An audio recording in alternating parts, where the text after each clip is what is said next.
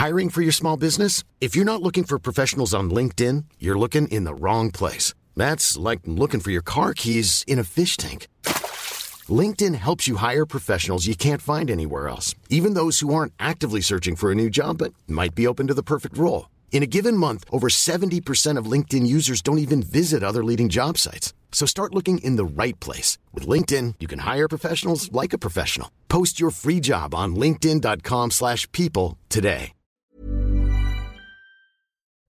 Face à l'info, bonsoir à tous. 19h, c'est l'heure avant de voir le sommaire ce soir. La Minute Info. L'économie russe est en cessation de paiement. Son isolement est croissant, assure Emmanuel Macron depuis Bruxelles. Pour tenter d'obtenir un cessez-le-feu en Ukraine, le chef de l'État prévient notre pression ira en s'accentuant, en cherchant par tous les moyens à obtenir la paix. Les États-Unis, eux, se disent prêts à accueillir 100 000 Ukrainiens. Au total, près de 3,7 millions d'habitants ont dû fuir leur pays. Dans le même temps, Washington va débloquer plus d'un milliard de dollars de financement supplémentaire pour renforcer l'aide humanitaire en Ukraine et pour faire face aux lourdes conséquences du conflit partout ailleurs dans le monde. En France, des milliers de retraités en colère dans la rue. Journée de mobilisation dans toute la France aujourd'hui, à Lyon, à Marseille ou encore à Paris. Les manifestants réclament un rattrapage immédiat sur les pensions pour faire face à l'inflation. Merci à Jeanne Cancard au sommaire de Face à l'info ce soir. Le pouvoir, l'honneur, la famille. Il y a 50 ans apparaissait à l'écran un film qui allait marquer des générations, Le Parrain, réalisé par Francis Ford Coppola. Pourquoi ce film est-il devenu un classique? Quelle valeur met-il en scène et en quoi sont-elles en contradiction avec celles qui dominent aujourd'hui l'édito de Mathieu Bocoté Oui, vous êtes bien sûr face à l'info. La guerre en Ukraine a fait ressurgir une question qui ressort de manière régulière dans le débat public. Face au retour de la guerre en Europe, faut-il rétablir le service militaire? L'analyse de Dimitri Pavlenko. Valérie Pécresse a annoncé qu'elle inscrirait le droit à la sécurité des Français dans la Constitution. En quoi cette mesure serait-elle efficace? La Constitution serait-elle devenue le dernier refuge des textes à faire appliquer? Le décryptage de Charlotte Dornelas. Cela fait maintenant un mois que la guerre a lieu en Ukraine, alors qu'un sommet extraordinaire de l'OTAN s'est tenu à Bruxelles aujourd'hui. On va se demander euh, de quoi, que doit faire la France au sein de l'OTAN? Doit-elle la quitter, comme le suggèrent certains candidats, pour rendre à la France son indépendance stratégique? L'analyse de Génie Bastille. Et puis dans l'ombre de la guerre, les questions nationales demeurent à deux semaines de la présidentielle. D'après un sondage, plus de 6 Français sur 10 sont favorables à une loi qui interdirait le port du voile dans la rue. Que signifie cette position qui va bien au-delà de la loi actuelle? L'édito de Mathieu Bocoté. Une heure pour prendre un peu de hauteur sur l'actualité avec nos éditorialistes et nos journalistes. C'est parti.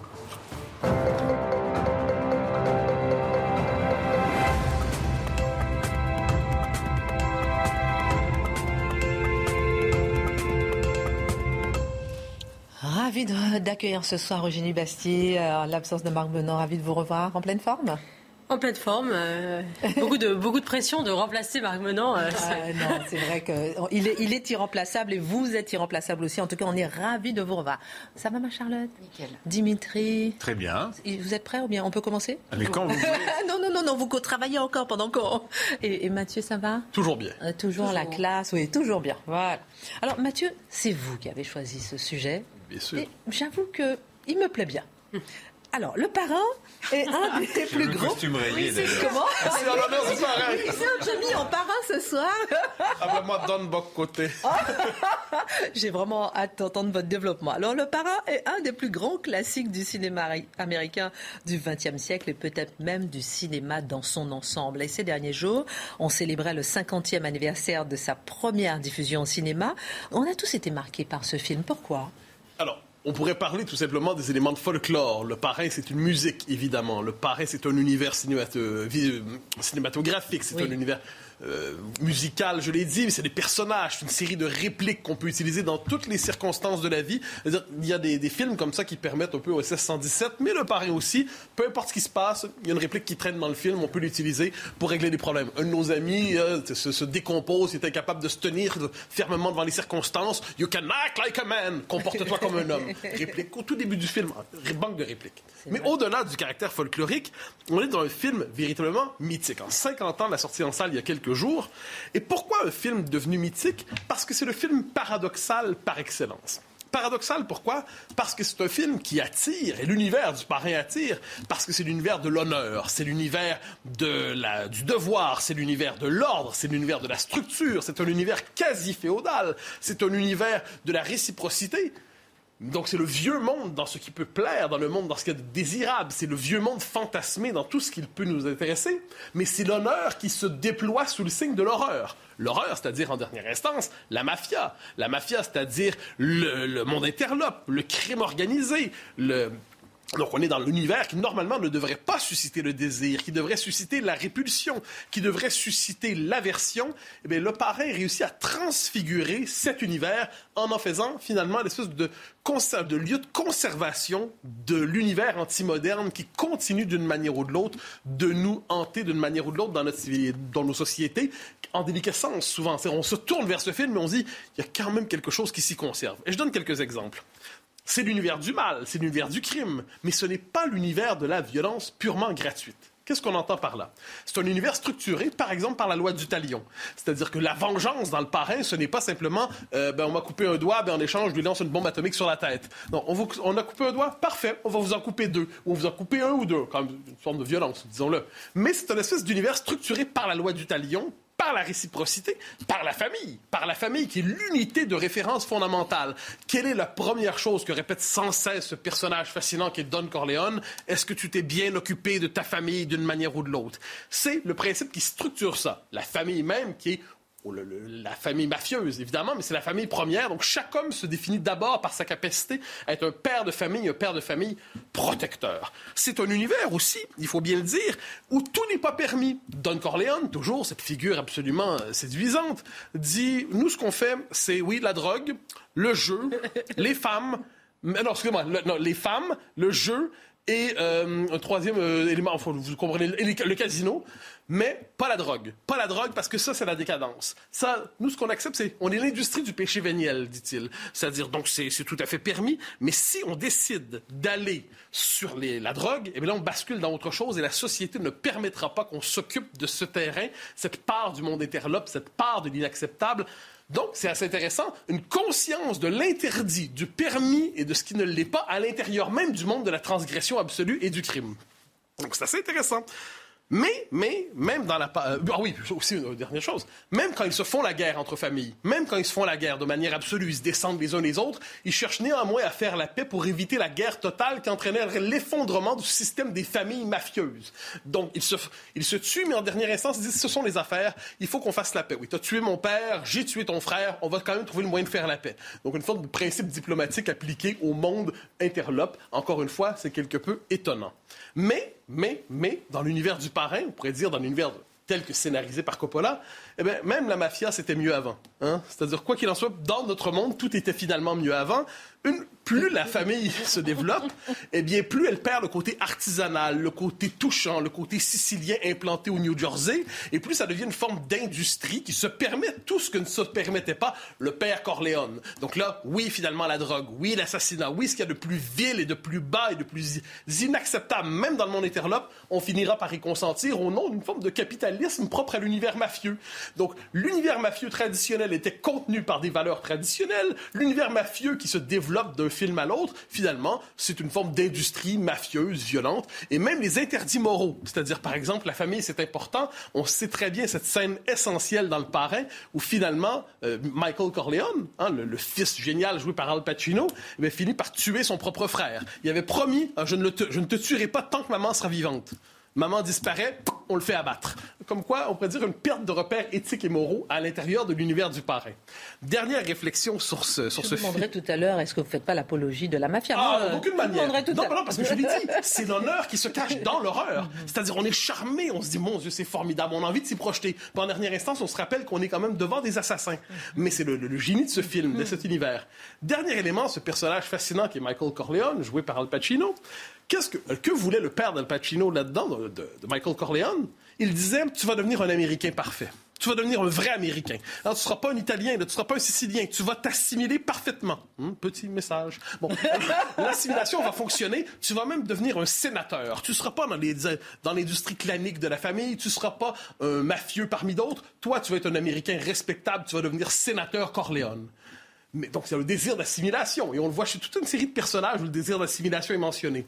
Mais on voit aussi, c'est une réflexion sur le destin, parce que ce pauvre Michael Corleone, censé devenir sénateur, son père l'y préparait. Il avait fait l'armée pour ça. Il avait été se battre en, euh, euh, en Europe au moment de la Deuxième Guerre. Et bien, finalement, le sort de Michael Corleone, il doit finalement, il est pris, il régresse dans le clan, dans le clan sicilien, dans l'entreprise mafieuse. Il deviendra finalement le monstre que l'on connaît, monstre absolument séduisant, mais le destin l'aura rattrapé. Il espérait s'affranchir de ses origines. Il y est ramené brutalement. Il n'a pas réussi à s'assimiler alors. Euh, oui, en fait, il réussit. En fait, tout, il- socialement, je dirais culturellement, l'assimilation avait lieu, mais finalement, en dernier sens, le destin familia- familial le rattrape dans le clan. Alors, mais est-ce que tous les films de gangsters, de style Scorsese et puis Coppola, ne suscitent pas justement cette même fascination que vous avez bien dé- Ah, pas du tout. Non, parce que ce sont des films qui normalement mettent en scène justement l'univers des petites frappes, hein, les petits voyous, les, les, les- les petits crottés, comme on dirait au Québec. C'est-à-dire qu'ils sont tout excités à l'idée d'avoir un fusil, de descendre des gens, l'espèce d'hyper-violence, le culte de l'hyper-violence qui donne ou, ou finalement le fric facilement acquis, la fortune facilement acquise. Il y a toujours un côté nouveau riche voyou, un peu dégoûtant dans cet univers. Ils finissent tous d'ailleurs normalement par se brûler d'une manière ou de l'autre parce qu'ils se sont voulus tout puissants, mais le plouc devenu tout puissant finit finalement liquidé d'une manière ou de l'autre.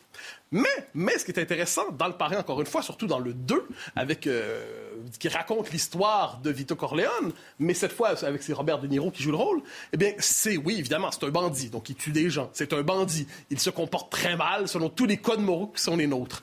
Mais, mais, mais, il cherche néanmoins à s'intégrer dans les codes culturels admis et il va chercher à reproduire les codes presque de la société féodale à l'intérieur de l'univers américain. Donc, lui, ce qui finalement dans le parrain, résumons comme ça, ce n'est ni la violence, ni l'argent vite acquis, ni l'espèce de, espèce de culte un peu matu-vu qu'on voit quelquefois lié à l'univers du gangster. C'est le contraire. C'est le contraire du matu-vu, c'est le contraire de l'ordre. En fait, c'est presque la promesse d'un film anti-moderne.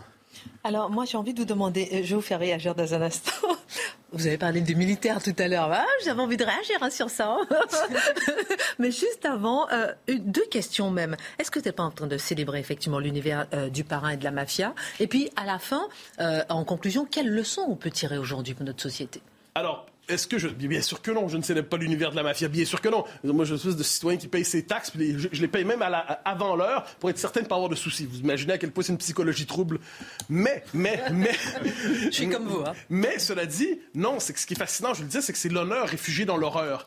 Et ce qui fascine dans ce film, c'est justement cette espèce de renversement, c'est-à-dire on, on trouve un lieu qui est organisé selon des codes qui peuvent plaire, qui peuvent susciter le désir, qui peuvent représenter la part manquante du monde moderne, mais au même moment, c'est un univers qui les pervertit, et c'est pour ça qu'il ne faut pas se laisser bluffer, et on le voit notamment avec Michael Corleone, le personnage dans le troisième parrain. Alors tous ceux qui sont des fans du parrain ne savent pas, soit ils le détestent le troisième, soit ils l'aiment passionnément. Moi, j'ai jamais su. Mais il y a une chose que je sais du troisième, c'est qu'il y a, c'est une recherche de rédemption. Que cherche Michael Corleone dans le troisième? Il cherche la rédemption auprès de l'Église. Il veut se faire pardonner ses crimes ici-bas. Il veut se faire pardonner ses péchés ici-bas. Il espère la rédemption en se rapprochant de l'Église catholique. Mais que se passe-t-il?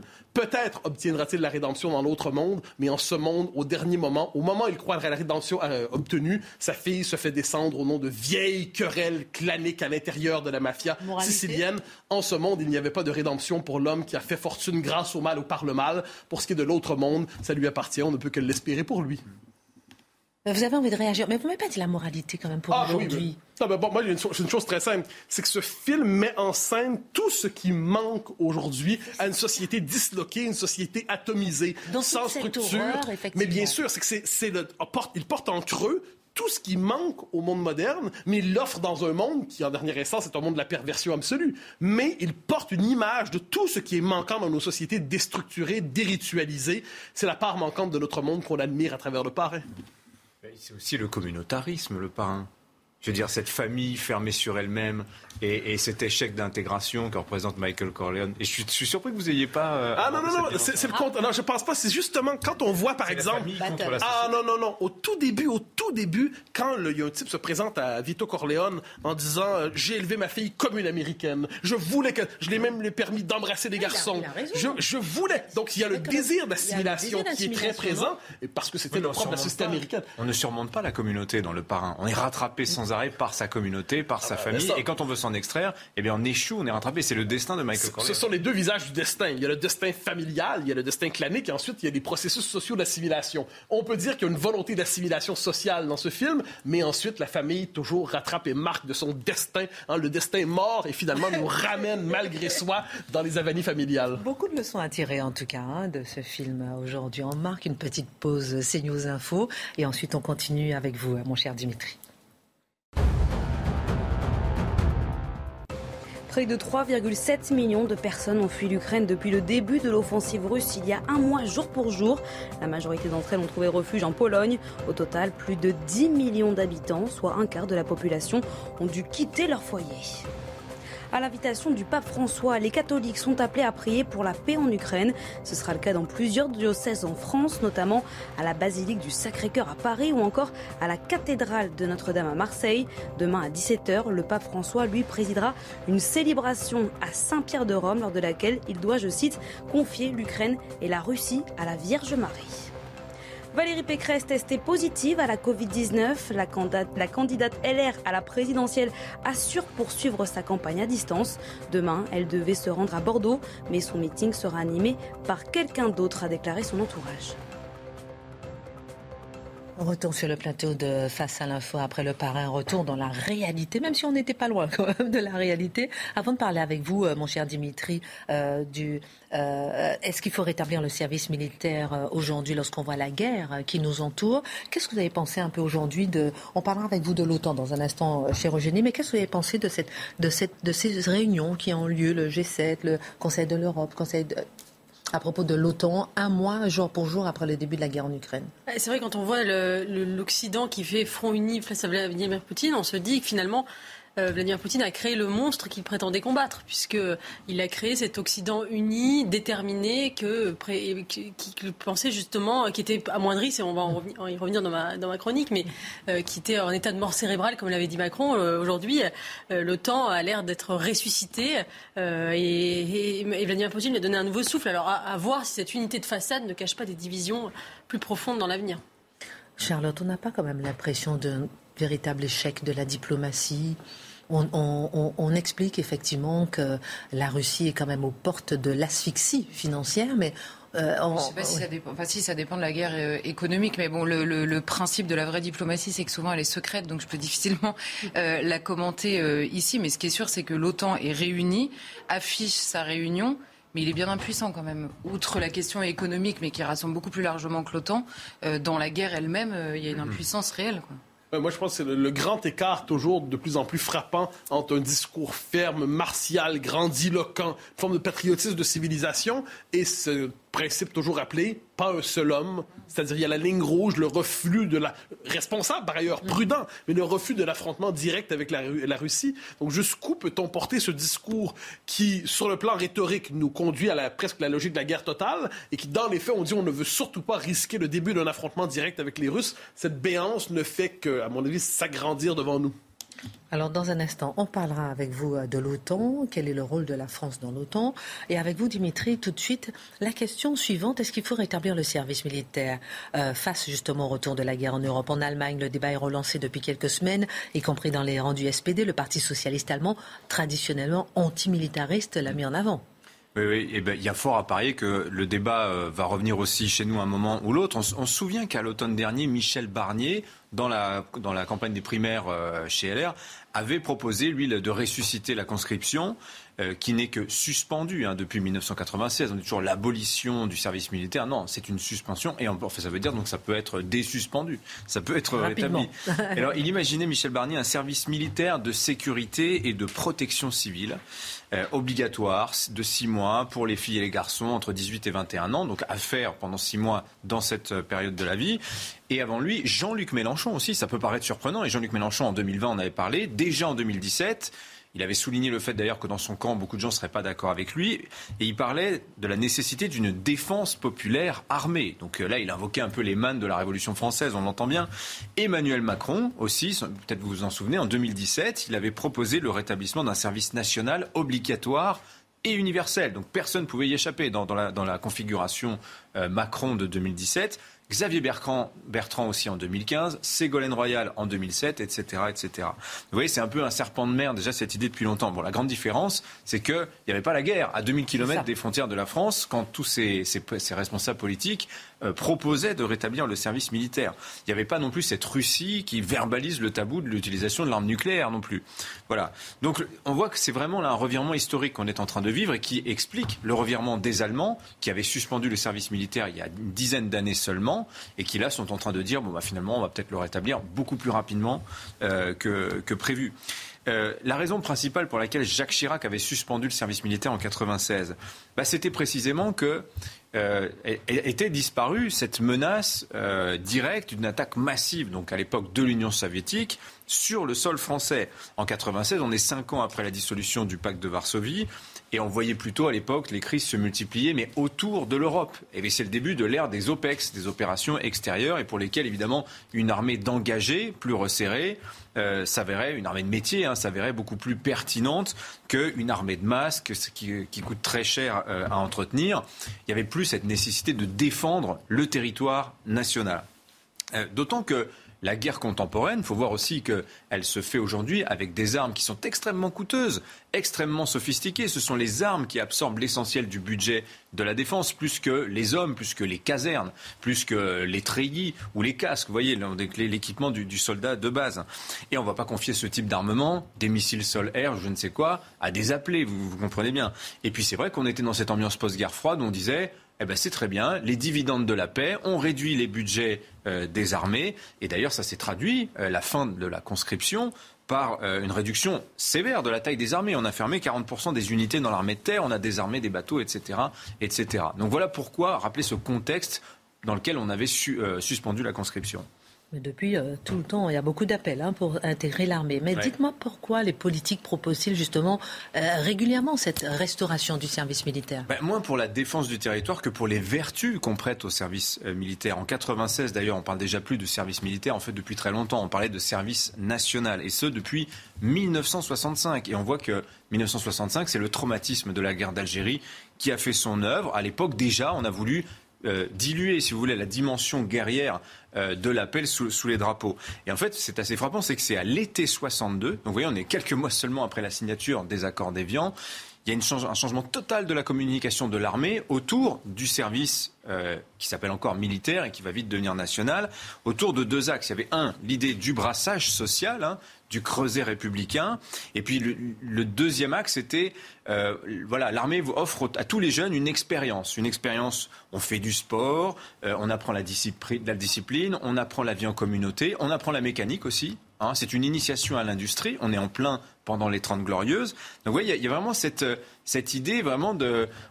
La, question des armes devient très secondaire. On n'est plus là seulement pour apprendre à manier un fusil. Euh, alors, on a un petit peu oublié quand même que le service national, depuis longtemps, quand on le suspend en 96, ne remplissait plus sa mission de brassage social. Vous avez 40% d'une classe d'âge qui, ne le faisait, qui ne le faisait plus. On a aussi oublié que le caractère obligatoire du service, ça nourrissait l'antimilitarisme. Hein. C'est toute l'époque, vous vous rappelez, du, de l'adjudant Cronenbourg de, de Cabu, où on représente le soldat, le soldat comme un, un abruti sanguinaire et putschiste. Voilà. Mais vous voyez, cette idée du creuset républicain, c'est resté dans les mémoires. C'est resté comme l'idée que bah, c'est la nation en armes qui, gagne la guerre de, de, 1914 euh, et qui va créer comme ça l'unité nationale autour de, la Troisième République. Et tout ça, évidemment, trouve une résonance dans notre époque, euh, comme une réponse aux inquiétudes qu'on peut avoir aujourd'hui sur la, sur la cohésion nationale. C'était l'idée de Nicolas Sarkozy quand il proposait, euh, il suggérait d'envoyer les décrocheurs scolaires à l'armée. Hein, il y a même eu une émission de télé quand même sur, avec ce concept-là. Et puis, on nourrit aussi une certaine nostalgie du militaire. Enfin, rappelez-vous le succès de la tribune des généraux l'année dernière, euh, qui, ça, ça, a fait énormément parler. Alors, il y a eu des pour, il y a eu des contre. Mais enfin, on voyait l'écho que ça a eu. On se rappelle aussi le fantasme autour d'une hypothétique candidature du général Philippe de Villiers à l'élection présidentielle. Voilà, cette idée que tous les tenants de l'ordre voient toujours dans l'armée comme ça une espèce de figure euh, refuge pour la société française. Mais très concrètement, euh, Dimitri, est-ce qu'on pourrait rétablir aujourd'hui le service militaire dans la logique de nation en armes? Voilà, c'est-à-dire plus seulement comme le creuset républicain, etc. La vraie bah, fonction, on va dire. Alors je dirais que s'il y a une volonté politique, rien n'est impossible. Mais je note que quand les Allemands, en fait, depuis les premiers jours hein, de l'invasion russe en Ukraine, ont reparlé euh, de restaurer le service militaire en France, personne n'en a parlé. Hein, on, a peu, entendu Michel Barnier en reparler notamment. Alors peut-être qu'il y a le contexte de la campagne qui fait que les candidats identifient un risque fait à parler de ce sujet-là. C'est peut-être même plus risqué d'en parler que de la retraite à 65 ans d'une certaine manière. Bon, moi je pense qu'à un moment il y aura un débat sur euh, euh, la nécessité de restaurer une espèce d'esprit de défense auprès des Français. Mais vous savez, les Français, je pense, se sont vraiment habitués à cette idée de confier la défense à des professionnels, à des, à des engagés. Et puis l'armée, disons-le, ne veut plus d'appeler. L'armée aujourd'hui, l'armée de terre, c'est 200 000 soldats. Euh, face à une classe d'âge de 800 000 euh, jeunes qu'il faudrait comme ça encaserner, habiller, nourrir, loger, encadrer, former, l'armée ne veut plus faire ça. Elle estime que c'est à l'école, c'est à la société de gérer, de gérer cette euh, charge-là. En plus, ça coûterait une fortune. Emmanuel Macron avait chiffré, vous recréez les infrastructures pour le service, ce serait 15 à 20 milliards d'euros, plus 2 à 3 milliards par an. Voilà. Donc l'armée préfère utiliser cet argent pour s'acheter des, armements, vous voyez. Donc ouais, c'est trop lourd en fait euh, pour elle. Et on se retrouverait, le risque c'est qu'on se retrouve avec une armée comme on avait dans les années 80 à deux vitesses, avec des engagés qui vraiment eux font la guerre, et puis bah, des appelés qui eux vont faire des pompes et vont faire le ménage. Voilà. On marque une pause et retour en face à l'info dans un instant. À tout de suite. Retour sur le plateau de Face à l'info. Dans un instant, on parle de l'OTAN avec Eugénie Bastille. On parle de 61% euh, des Français qui veulent euh, une loi interdisant le voile dans la rue. Et dans un instant, avec vous, Charlotte de Valérie Pécresse, qui veut, dans son projet constitutionnel, inscrire le droit à la sécurité des Français dans la Constitution. Mais la Constitution, qu'est-ce que c'est? Est-ce que c'est une poubelle de texte? Soyons clairs, on en parle dans un instant. La Minute Info. Depuis Bruxelles, Emmanuel Macron annonce la poursuite de livraison d'armes à l'Ukraine, mais le chef de l'État prévient, les pays de l'OTAN ne veulent pas devenir co-belligérants. De son côté, Volodymyr Zelensky réclame à l'organisation une aide militaire sans restriction face à l'invasion russe. Le président ukrainien qui accuse les forces russes d'utiliser des bombes au phosphore dirigées contre des militaires et des civils, des bombes qui contiennent un élément chimique qui s'enflamme au contact de l'air. À Paris, un camion a chuté dans la Seine. À son bord, deux personnes. Tous deux ont été transportés dans un service hospitalier. L'un en état d'urgence cardio-respiratoire, le second en urgence relative. On a appris que Joe Biden est favorable à ce que la Russie soit exclue du G20. On a appris que Joe Biden promet une réponse de l'OTAN euh, si la Russie utilise des armes chimiques. On parlera avec vous euh, dans un instant, Jenny euh, Bastier, du rôle de l'OTAN aujourd'hui et du rôle de la France dans, l'OTAN. Juste avant la présidentielle, à deux semaines de la présidentielle, on va s'arrêter un peu sur Valérie Pécresse qui a dévoilé son projet constitutionnel et annoncé qu'elle inscrirait le droit à la sécurité des Français dans la Constitution. Est-ce un outil de communication ou est-ce une mesure qui changerait les choses? Et quoi? Ben, le, premier, alors euh, ça fait six mois que chacun à leur tour, les candidats viennent nous expliquer ce qu'ils vont inscrire dans la Constitution. Euh, alors c'est plus ou moins pertinent en général. Et là, Valérie Pécresse a expliqué qu'elle voulait inscrire, et ça a été résumé comme ça, le droit à la sécurité dans la Constitution. Alors on se dit le droit à la sécurité dans un pays, c'est quand même tellement une évidence que pourquoi l'inscrire dans la Constitution? Parce que s'il faut inscrire toutes les évidences, ça va commencer à être extrêmement long. En réalité, c'est une décision qui est surtout révélatrice du degré d'impuissance auquel s'est hissé le politique sur les questions et de sécurité et de gestion de l'immigration, parce que c'est beaucoup plus que la question de la sécurité. En réalité, elle l'explique comme ça, et d'ailleurs, en réalité, vous regardez euh, euh, tous les candidats de droit, donc ceux qui sont très marqués sur la question de la sécurité et euh, sur la question de la maîtrise de l'immigration, ont tous un projet de réforme de la Constitution, justement pour se protéger. Donc c'est pas que Valérie Pécresse, simplement, j'ai pris son exemple parce qu'elle a, elle a vraiment détaillé la manière dont elle voulait le faire. Et tous le disent, et ils ont raison pour le coup, modifier la Constitution sur ce terrain-là, c'est libérer les mains du politique, du politique élu par les Français, notamment pour résoudre ces questions-là. Alors le constat, c'est que toutes les initiatives parlementaires, en tout cas l'immense majorité d'entre elles qui sont prises contre la montée de la violence, l'immigration ou même le séparatisme avec le gouvernement actuel, se heurtent extrêmement souvent à la censure du Conseil constitutionnel, soit parce qu'ils sont, euh, soit parce qu'ils risquent, vous savez, avec les questions, euh, les QPC, la question prioritaire de constitutionnalité, n'importe qui peut saisir le Conseil constitutionnel pour examiner une loi, ou parce que la, loi doit être conforme au droit européen. Et donc, dans, les deux cas, la loi peut être censurée pour ces raisons-là. Donc, le politique, encore une fois, élu par les Français pour appliquer une mesure très précise, peut être euh, bloqué par ces deux décisions-là, et donc des décisions, en l'occurrence, de justice et d'interprétation d'un droit de plus en plus flou. C'est le constat que fait, euh, que détaille Valérie Pécresse et, en l'occurrence, tous les autres candidats. Et la décision, elle, elle l'a expliqué, c'est en gros deux séries de dispositions pour reprendre justement la main sur, ce, sur ces questions-là. Alors il y a une modification de six articles de la Constitution et notamment un ajout euh, d'une charte régalienne de, je cite, protection de l'ordre républicain. Elle est obligée d'ajouter dans la Constitution neuf articles. Alors, il y a les peines planchées, la rétention de sûreté pour les terroristes, l'interdiction de la consultation de sites euh, djihadistes, l'expulsion des étrangers dangereux, l'accès à la nationalité française, la restriction du droit du sol et la question de la laïcité. Je, je, les énumère parce que vous voyez que pour prendre une décision aujourd'hui, si vous êtes élu sur ces sujets-là qui préoccupent l'immense majorité des Français, vous êtes obligé de réformer la Constitution pour vous pour vous protéger, on va dire, d'une possible censure euh, constitutionnelle. Le changement, en gros, que ça opérerait, c'est donner une valeur constitutionnelle justement à ce droit à la sécurité qui permettrait de protéger en réalité la volonté populaire. Donc c'est une décision de souveraineté pure sur la question, euh, sur la question de la sécurité euh, en l'occurrence.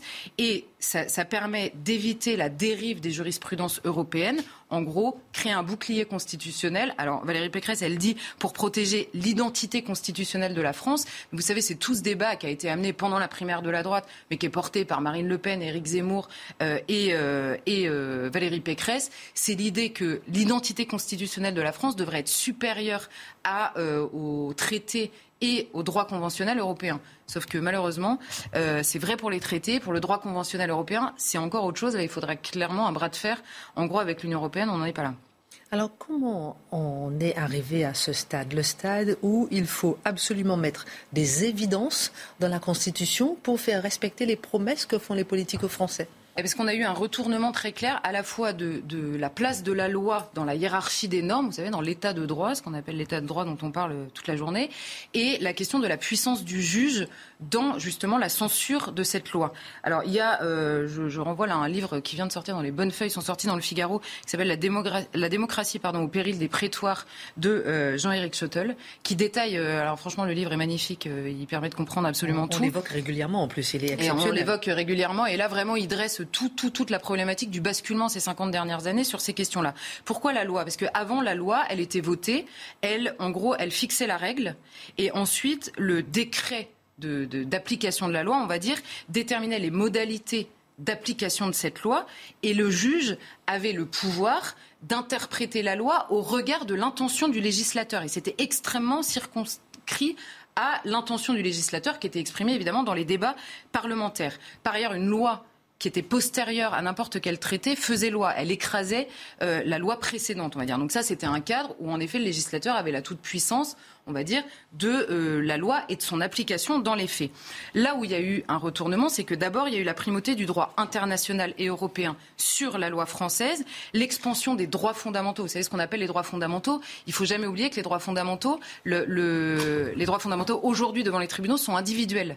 Donc vous pouvez très bien voter une loi pour le commun et l'individu souvent pris en défaut, puisque c'est souvent en défense qu'on fait appel aux tribunaux, l'individu pris en défaut demande l'application de ses droits au détriment donc du bien commun qui était prévu dans la loi. Donc il y a cette question-là, la croissance évidemment du pouvoir juridictionnel, donc c'est-à-dire de l'interprétation des juges et les révisions constitutionnelles euh, qui, en fait, tous ces changements, on va dire, se nourrissent les uns les autres. À la fin, la question, c'est qu'une loi prononcée n'est plus un repère, mais simplement souvent un flou qui est interprété au regard de toutes ces lois, de tous ces principes ou de toutes ces valeurs supranationales qui s'appliquent, euh, enfin, qui éclairent la manière dont on interprète la loi. Vous voyez, finalement, on a inversé complètement euh, le rapport des normes. Ensuite, la puissance accordée au juge, bah, elle découle immédiatement de ça. Avant, le juge vérifiait en gros que l'application de la loi était conforme à l'intention du législateur. Aujourd'hui, le juge détermine les réformes du politique. On voit parfois des décisions de justice qui disent là-dessus, le législateur doit aller plus loin en vertu du texte voté par l'Union européenne, en vertu de la jurisprudence de la CEDH. Donc le juge, aujourd'hui en France, a le pouvoir de dire au législateur ce qu'il doit voter ou non. On comprend, là encore, il y a une inversion euh, très claire dans l'ordre démocratique. Par ailleurs, les, comment dire, les dispositions supralégislatives, donc de tous ces traités-là, en général, sont très vagues et très floues, donc ça permet une interprétation extrêmement euh, large. Et vous avez un juge en plus qui est influencé par le défenseur des droits, donc l'ordre administratif. Il y a le défenseur des droits, les instances européennes, donc je viens de le dire, les associations les associations militantes hein, qui peuvent désormais se constituer en partie civile devant les tribunaux. Donc elles peuvent interroger, elles aussi, euh, la décision du législateur, l'expansion des droits individuels et les ONG qui peuvent aller devant les tribunaux. Donc le juge, poussé par toutes ces parties-là, prescrit à la fin le contenu des décisions législatives. Donc le contenu, encore une fois, les seuls qui sont élus dans tous ces acteurs-là, ce sont précisément les législateurs qui sont élus pour appliquer le devoir des Français. Il faut toujours garder ça à l'esprit. C'est que c'est contre le choix initial par le vote des Français.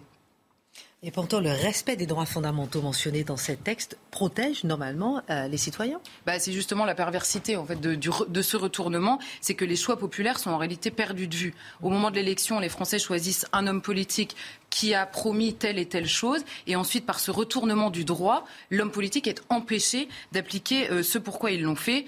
Euh, notamment par les, questions prioritaires de constitutionnalité et le contrôle de l'eurocompatibilité euh, des lois.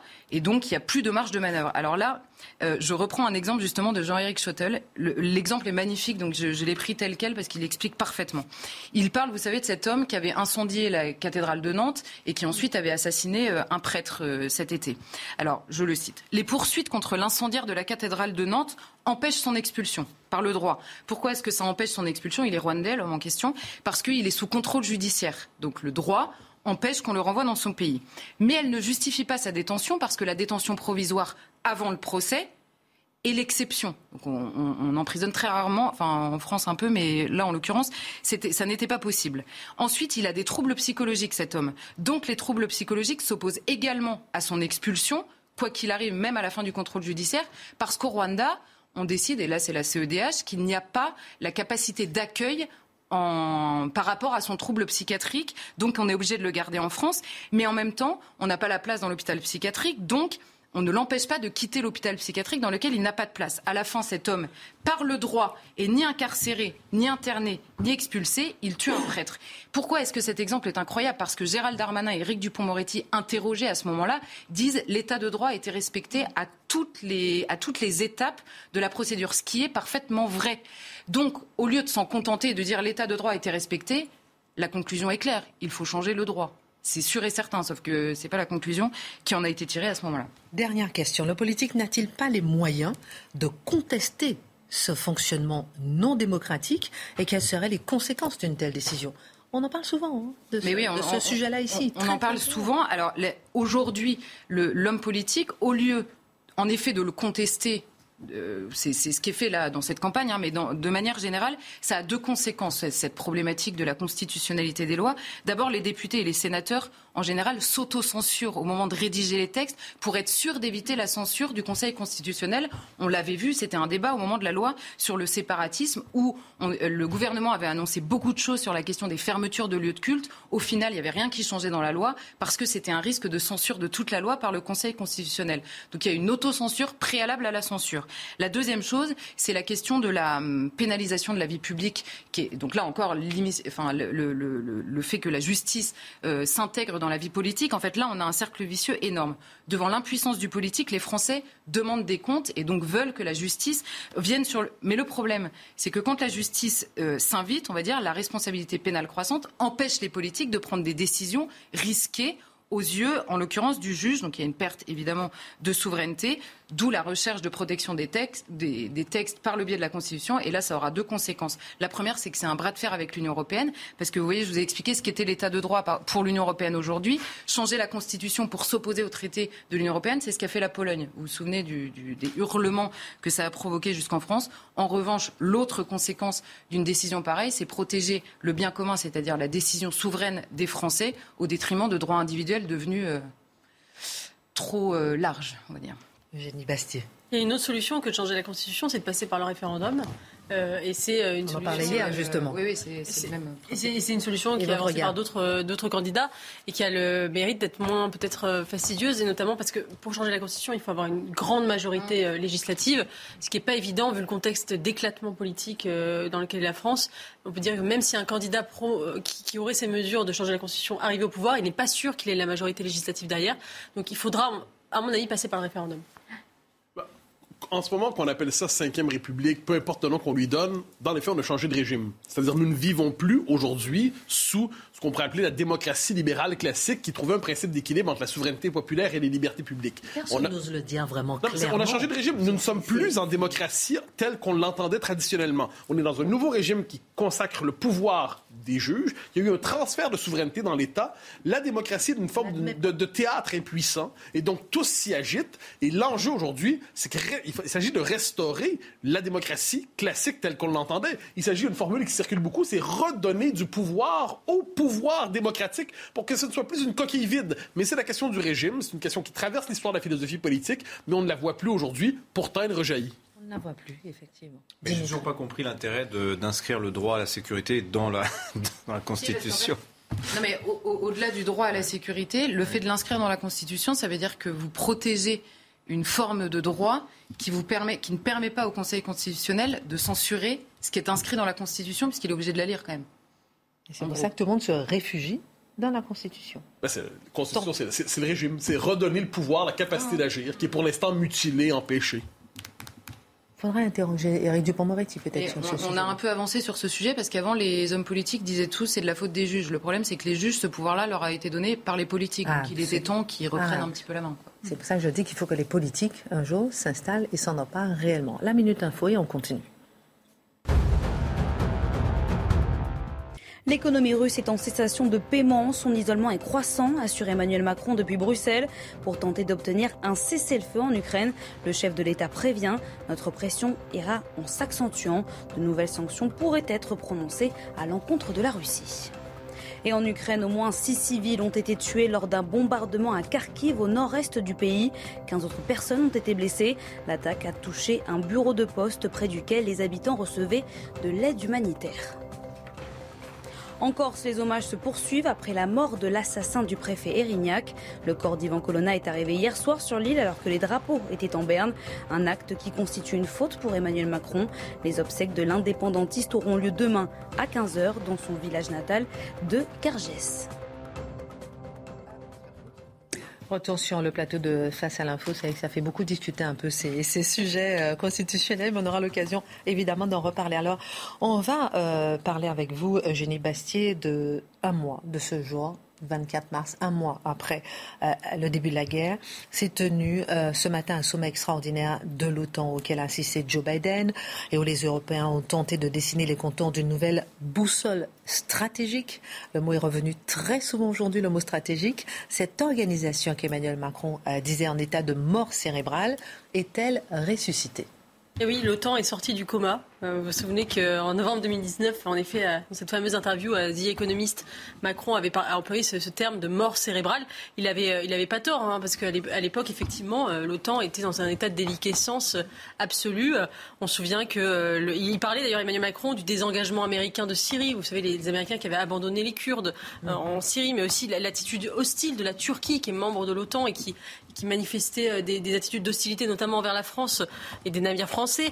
Et le président s'interroger en disant est-ce que finalement, si la Syrie, par exemple, attaque la, Turquie, on va aller la défendre au nom de l'article 5 de l'OTAN qui dit que tout pays faisant partie de l'OTAN, assiégé, attaqué, doit avoir une réponse collective. les choses en plus avaient encore empiré depuis, hein, puisqu'il y avait eu le, retrait précipité des Américains d'Afghanistan l'été dernier, qui s'était fait sans consulter les alliés de l'OTAN de façon complètement unilatérale. En septembre 2021, cerise sur le gâteau, les Américains et les Britanniques négocient en secret un accord, un traité militaire avec l'Australie. Vous savez, vous savez, c'est la fameuse affaire des sous-marins, sans même prévenir leurs alliés euh, français. Euh, donc là, c'était euh, la, goutte d'eau qui faisait déborder le vase. Le, voilà, l'OTAN n'avait plus vraiment sens. Et puis, et puis, effectivement, Vladimir Poutine est arrivé, qui a ressuscité cette organisation moribonde, une organisation d'ailleurs au, bilan qui est pas très brillant hein, quand on regarde le Kosovo Aujourd'hui, c'est un État mafieux au cœur de l'Europe euh, qui est devenu euh, un hub criminel. En Afghanistan, c'est un échec. Euh, tous, ces, tous, ces, fiascos avaient, donné une image extrêmement négative, y compris d'ailleurs au sein des opinions occidentales. Parce qu'à part les pays de l'Est, en Pologne, Lituanie, les États baltes, où l'OTAN avait toujours énormément de popularité. en France, par exemple, il y avait une chute dans l'opinion. Il y a un an, il y avait eu un sondage euh, américain qui montrait que 49 des Français avaient une image positive de l'OTAN, mais 38% une image négative, ce qui était euh, un des plus hauts niveaux historiques. Euh, évidemment, les choses sont différentes aujourd'hui. L'OTAN a reçu un électrochoc, a dit Emmanuel Macron aujourd'hui. Finalement, Poutine a redonné une vigueur à l'objectif initial de l'OTAN, qui était effectivement la lutte contre la Russie et contre l'Empire euh, soviétique. D'ailleurs, la, Finlande et la Suède ont annoncé qu'ils euh, aimeraient, ils espéraient en tout cas se rapprocher euh, de l'OTAN alors qu'ils ils en étaient restés éloignés. Même la Turquie d'Erdogan a opéré un, rapprochement atlantiste. Donc là, on a vraiment un front uni. C'est vraiment l'exemple typique de la théorie des jeux où finalement la prophétie autoréalisatrice. C'est-à-dire que l'OTAN, l'expansion de l'OTAN se fait parce que les pays ont peur de la Russie. Cette expansion de l'OTAN créer finalement euh, une angoisse euh, de, la Russie qui euh, crée cette attaque en Ukraine et vice-versa. Et en fait, ça se nourrit mutuellement. Et aujourd'hui, Vladimir Poutine se retrouve finalement avec une OTAN plus puissante, en tout cas et plus unie que, jamais. Ce, ce, pourquoi justement il avait envahi l'Ukraine, ce, qui est assez paradoxal. Et la France dans tout ça Puisqu'aujourd'hui, certains mettent en avant la possibilité d'une sortie de l'OTAN pour rendre à la France son indépendance stratégique et en se fondant sur le président euh, de De Gaulle en 1958. Mais est-ce que c'est une option? Est-ce que c'est une bonne option? Et quelles conséquences cela aurait-elle? Alors, Marine Le Pen, Éric Zemmour et Jean-Luc Mélenchon proposent euh, cette sortie de l'OTAN dans leur programme. Euh, elle correspond, selon eux, au logiciel gaulo-mitterrandien. Gaulo pour Marine Le Pen et Zemmour, mitterrandien pour Jean-Luc Mélenchon. pour comprendre effectivement pourquoi c'est... commandement stratégique du commandement stratégique, en, rester, en restant dans l'Alliance ce qu'avait fait De Gaulle. Hein, il faut revenir vraiment au précédent euh, historique. Euh, d'abord, De Gaulle, quand il arrive au pouvoir, dès 1958, il dit, il essaie de, il envoie un mémorandum aux Américains en disant maintenant j'en ai assez, je veux, je veux une gestion tripartite euh, de l'OTAN avec la Grande-Bretagne, les États-Unis et la France, euh, salué, refusé euh, par Eisenhower.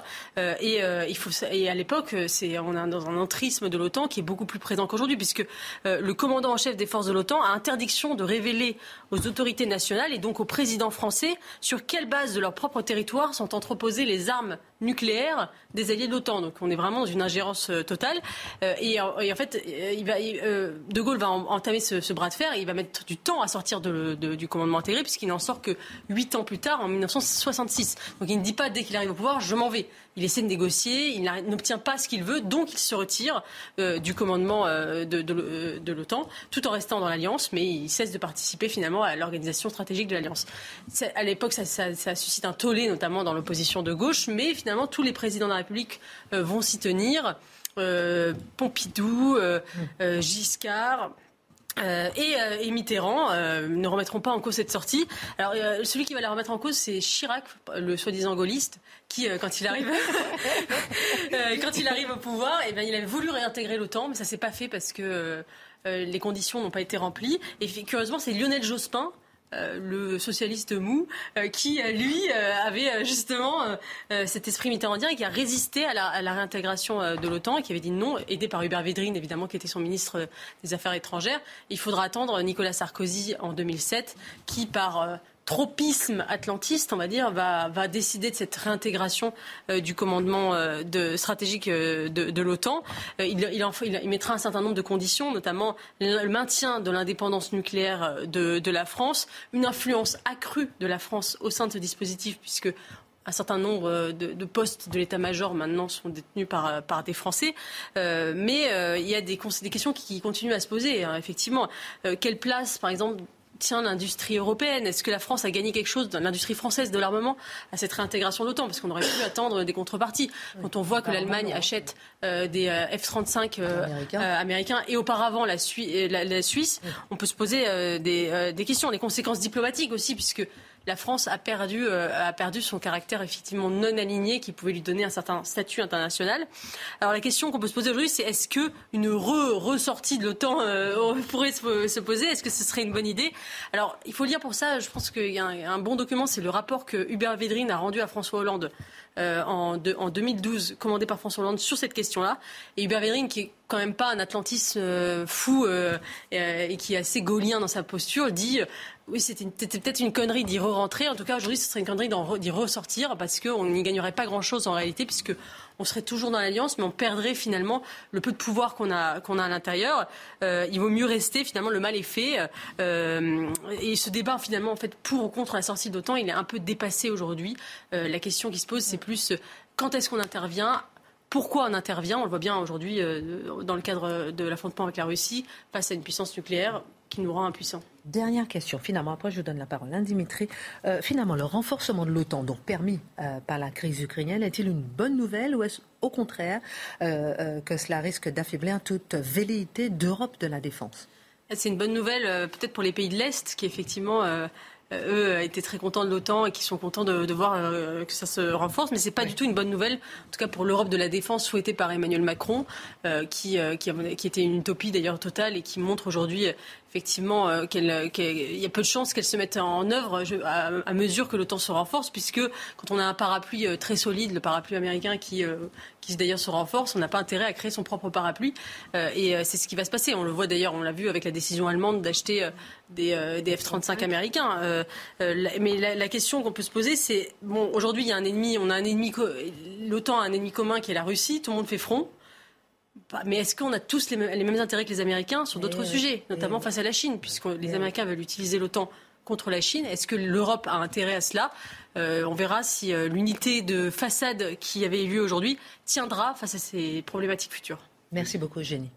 Très rapidement, je regarde, c'est que l'OTAN, en fait, dans, face à la Russie, retrouve sa vocation défensive, parce qu'à la base, c'est une alliance défensive parce qu'elle était devenue une sorte de légion impériale au service de l'interventionnisme américain, que ce soit euh, au Kosovo, euh, mais aussi en Afghanistan, pour en plus se faire battre. Donc, voyez, c'est ça le paradoxe aussi. La seule fois où l'article 5, euh, qui ne devrait pas devenir l'article F-35, là, le jeu de mots, il est de Florence Parly est assez bien trouvé, c'est après le 11 septembre, Afghanistan. oui, même pas, même pas. C'est même pas pour l'intervention en Afghanistan qui est en fait menée exclusivement par les États-Unis. Euh, mais c'est déclenché l'article 5 la seule unique fois au lendemain du 11 septembre et finalement ça donnera aucune opération. Hmm. L'intervention contre euh, Tora Bora, Ben Laden, etc. en 2001, c'est mené par les États-Unis et c'est dans un second temps que vient l'intervention en Afghanistan qui se solde par un échec et le retrait qu'on a connu le 15 août dernier. En tout cas, merci beaucoup. Euh, Joe Biden a annoncé ce soir, je le rappelle, que l'OTAN n'a jamais été euh, aussi unie. Il espère que la Russie, euh, que la Chine n'aidera pas la Russie, et il rappelle qu'il promet une réponse de l'OTAN si la Russie utilise des armes chimiques. Merci beaucoup, cher Eugénie. Retour en France avec ce sondage CSA pour 61% des Français seraient favorables à l'interdiction du voile dans la rue. C'est un sondage dont le résultat ne surprend pas, mais qui nous rappelle que la question identitaire, celle de l'immigration, et plus particulièrement celle de l'islam, demeure au cœur de la vie politique française, à défaut d'occuper l'élection présidentielle. De quoi ce chiffre est-il révélateur, mon cher Mathieu ben, Vous venez de le dire, hein, du fait que la question identitaire, les préférences fondamentales, les choix collectifs français demeurent les mêmes, même s'ils ne sont pas au cœur de la présidentielle, même si la présidentielle, pour cette fois, se, en fait, se joue encore à l'écart des questions de fond qui traversaient la France depuis plusieurs années. Euh, pour le, prétexte, cette fois, est bon quand même, c'est une guerre. Mais une fois que c'est dit, il y a des questions de fond qui traversaient des angoisses, des inquiétudes, qui structuraient l'imaginaire politique, et ils sont encore là, et les choix politiques par on peut traduire ces inquiétudes sont là. 61% c'est pas une petite majorité. C'est une majorité ferme autour d'une proposition qui est globalement décriée par les élites. Il ne faut pas l'oublier.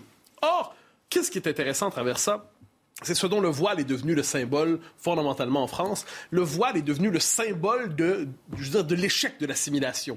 Le voile n'est pas à peu près personne, je dirais, dans le commun des mortels, voit dans le voile la simple expression d'une préférence spirituelle. Il se peut que ce le soit. Il se peut que celle qui le porte le fasse simplement par l'expression d'une préférence spirituelle. Mais la politique ne concerne pas des choix individuels, elle concerne des faits de société, des faits de civilisation, des faits collectifs Or, la présence du voile dans l'espace public, qui sert à visibiliser la présence de l'islam au cœur de la société française, a marqué sa présence à ses propres conditions dans la vie française. Autrement dit, c'est pas à l'islam à s'adapter à la France, c'est à la France à s'adapter à l'islam. Le voile est devenu le symbole de ce refus d'assimilation, de ce refus d'acculturation, de ce refus de prendre le pli identitaire de la société d'accueil. On connaît tout le débat sur l'islam et l'islamisme. Est-ce que l'islam et l'islamisme, c'est la même chose ou pas la même chose, ou ainsi de suite? Débat qui, à mon avis, n'est pas un... Moi, je laisse ça aux théologiens. Que les théologiens se passionnent avec cette question. Politiquement, cela dit, politiquement, ce qu'on peut voir, c'est que la présence partout du voile depuis quelques décennies et qui s'accentue, c'est le signe d'une colonisation de... Si on prend la distinction islam-islamisme, c'est la, colonisation de l'islam par un certain islamisme. C'est-à-dire que l'islamisme fixe aujourd'hui les paramètres de l'islam politiquement et socialement représentables dans les sociétés occidentales. Et de ce point de vue, c'est le symbole d'une forme d'esprit de conquête propre à l'islamisme qui partout, partout, partout veut rendre visibles les marques ostentatoires d'un islam dans leur esprit de conquête pour dire aux sociétés occidentales, on fait notre loi et vous allez vous adapter. J'ajoute que le voile ne vient jamais seul, quoi qu'on en dise. Il vient avec le burkini, faut-il le dire? Il vient avec l'alalisation de l'alimentation. Il vient avec un univers des mœurs. Il vient avec un rapport à la culture. Il vient avec un rapport à la civilisation. Donc, vous me direz, tout ça est banal, tout ça est connu, tout ça est entendu. Mais le fait est que plus le voile s'inscrit au cœur de la vie publique, et plus ce qu'on voit, c'est une volonté de le contenir, donc un appel aux politiques. Donc, on, ne mise plus sur cette idée, ils vont finir par s'assimiler, ils vont finir, elles vont finir par prendre le pli, il faut simplement laisser le temps faire son œuvre. Ben, le temps fait son œuvre, et en ce moment, c'est la normalisation et la diffusion et l'extension du voile et ce qu'il représente. Et de ce point de vue, la question du politique ressurgit. Question du politique ressurgit, un appel au politique, mais comment interdire le voile? Je vous pose la question dans un instant. La Minute Info sur CNews. Face à la guerre en Ukraine, Emmanuel Macron alerte sur le risque de famine. Nous sommes en train d'entrer dans une crise alimentaire sans précédent, a déclaré le chef de l'État qui propose un plan d'urgence pour la sécurité alimentaire. Le président français a également appelé Moscou à être responsable en permettant que les semis aient lieu en Ukraine. La Russie utilise des bombes au phosphore contre les militaires et contre les civils. Accusation de Volodymyr Zelensky. Le président ukrainien demande une aide militaire à l'OTAN. Et puis, Olivier Faure ne veut pas recommencer le Parti socialiste avec les éléphants d'hier. Réponse du premier secrétaire du PS à François Hollande. L'ancien président de la République a déclaré au meeting d'Anne Hidalgo sa volonté de prendre part à la reconstruction de la gauche. Donc on était à cette dernière partie avec ce sondage CSA pour CNews. 61% des Français seraient favorables à l'interdiction euh, du voile dans la rue. Alors vous nous expliquiez, donc on voit ici l'image, euh, le sondage, les chiffres, vous nous expliquez que c'est une sorte d'appel aux politiques, mais comment interdire le voile, puisque c'est une chose de le dire, mais c'est une autre de le faire. Ah ben, et dans la rue. Mais c'est très compliqué, en effet. C'est très, très, très compliqué. Je pense que l'immense majorité des gens auraient souhaité que le, les, femmes décident de ne pas le porter par elles-mêmes. C'est-à-dire que la pression vienne des mœurs, que la pression vienne de la société. Une forme de pression sociale qui dit, ouais, j'arrive dans ce pays-là, manifestement, si j'envoie un signe ostentatoire de non-appartenance à la société d'accueil, ça va moins bien se passer pour moi puisque je veux être capable de profiter des avantages de la société qui m'accueille, je vais donc imiter les comportements sociaux de cette société. L'imitation, c'est le propre de l'assimilation. Euh, Vincent Cousdière, qui, relecteur de Gabriel Tarde, a bien documenté ça dans son ouvrage sur l'assimilation. Donc, je vais imiter. Le problème, c'est que ce n'est pas du tout ce qui se passe aujourd'hui. L'imitation ne fonctionne plus, ou en fait, elle fonctionne à l'envers. Elle fonctionne à l'envers, c'est-à-dire en certains quartiers, la norme, ce n'est plus, surtout chez les musulmans, on s'entend, ce n'est plus la possibilité d'émancipation et d'affranchissement portée dans la culture française. La, nouvelle norme, c'est porte le voile ou tu seras vu finalement comme une collabo des Français du pays, donc une sorte d'inversion du rapport euh, d'intégration à l'intérieur même de certaines communautés. Ensuite, donc les mœurs fonctionnent ainsi, en fait les mœurs fonctionnent à l'envers aujourd'hui. Il y a, sur le plan politique, on se pose la question, donc est-ce que le politique peut chercher à renforcer les mœurs du pays d'accueil? C'est la question qu'on se pose tous. Euh, et là, on se demande, mais est-ce que le politique doit se mêler des mœurs? C'est une question légitime. Et là, ce qu'on doit constater, c'est que le politique s'en mêle déjà. Il s'en mêle déjà pour les déconstruire souvent. Quand le politique décide de déconstruire au nom de sa lutte contre tout ce qui est les phobies qu'il peut s'imaginer, contre toutes les discriminations qu'il peut s'imaginer aujourd'hui, le politique se permet aujourd'hui d'agir sur les mœurs. Il se permet quelquefois de déconstruire au nom de la rééducation des mentalités, de la sensibilisation des mentalités. Le politique pèse aujourd'hui sur la vie du commun mortel. Donc, on peut dire que sur le plan de la légitimité, de la légitimité politique, il serait possible d'agir sur le, sur, le droit. Donc, c'est comme ça. Donc, le politique au secours des mœurs françaises pour les réinstituer politiquement, pour leur redonner force de, je dirais, force de loi à la fois sur le plan symbolique et social, ensuite sur le plan législatif, nul de doute que ce sera un casse-tête immense. Il n'en demeure pas moins que la légitimité politique est là pour agir pour les, sur les mœurs françaises, pour les réinstituer. Vous êtes piqué en tout cas que c'est pas fait. Ça pourrait être fait, mais c'est pas fait. Alors, mais la question d'immigration ne se réduit pas à celle du voile. Non, justement, ça, c'est ce qu'il faut rappeler. C'est-à-dire que on nous dit souvent, ben, c'est la question, euh, je, l'évoquais plus tôt, islam, islamisme, islam, islamisme. La vraie question qu'on doit poser, je pense, aujourd'hui, c'est pas de savoir dans quelle mesure euh, qui, est départagée entre l'un et l'autre. c'est une question fondamentale qui est posée de plus en plus, je le note, dans la vie politique. Imaginons que demain ou après-demain ou dans, dans un siècle, dans un siècle, je dis pas que ça va arriver, je dis imaginons que ça arrive, que l'islam soit désormais la religion majoritaire en France. La religion majoritaire. Et là, je ne dis pas une France peuplée d'islamistes, une France peuplée de musulmans républicains, de, intégrés. Faites la liste de tout ce qui est de, modéré, je dirais même des musulmans croyants et non croyants, comme des catholiques croyants, non croyants. Donc, tout ça serait là. Euh, est-ce, que ça, est-ce que ça changerait la nature de l'identité française? Et la réponse, c'est oui. La réponse, c'est oui, c'est-à-dire qu'en dernière instance, à partir d'un certain seuil, l'enjeu, ce n'est pas une question de religion, de foi, de quoi que ce soit, c'est une question démographique. C'est une question démographique, le fait démographique, l'impensé de la politique contemporaine. On refuse de réfléchir au fait qu'une société qui change de population, change de culture, change d'identité. Un des seuls qui ose le dire, c'est Jean-Luc Mélenchon, pour s'en féliciter lorsqu'il parle des États-Unis, en disant, parce qu'il va y avoir un changement de peuple aux États-Unis, il va y avoir de plus en plus de latinos, les Américains vont changer d'identité, et c'est une bonne nouvelle le pays va changer de culture complètement. Euh, courageux, ce Jean-Luc Mélenchon d'oser parler ainsi. Mais, donc, on, y revient.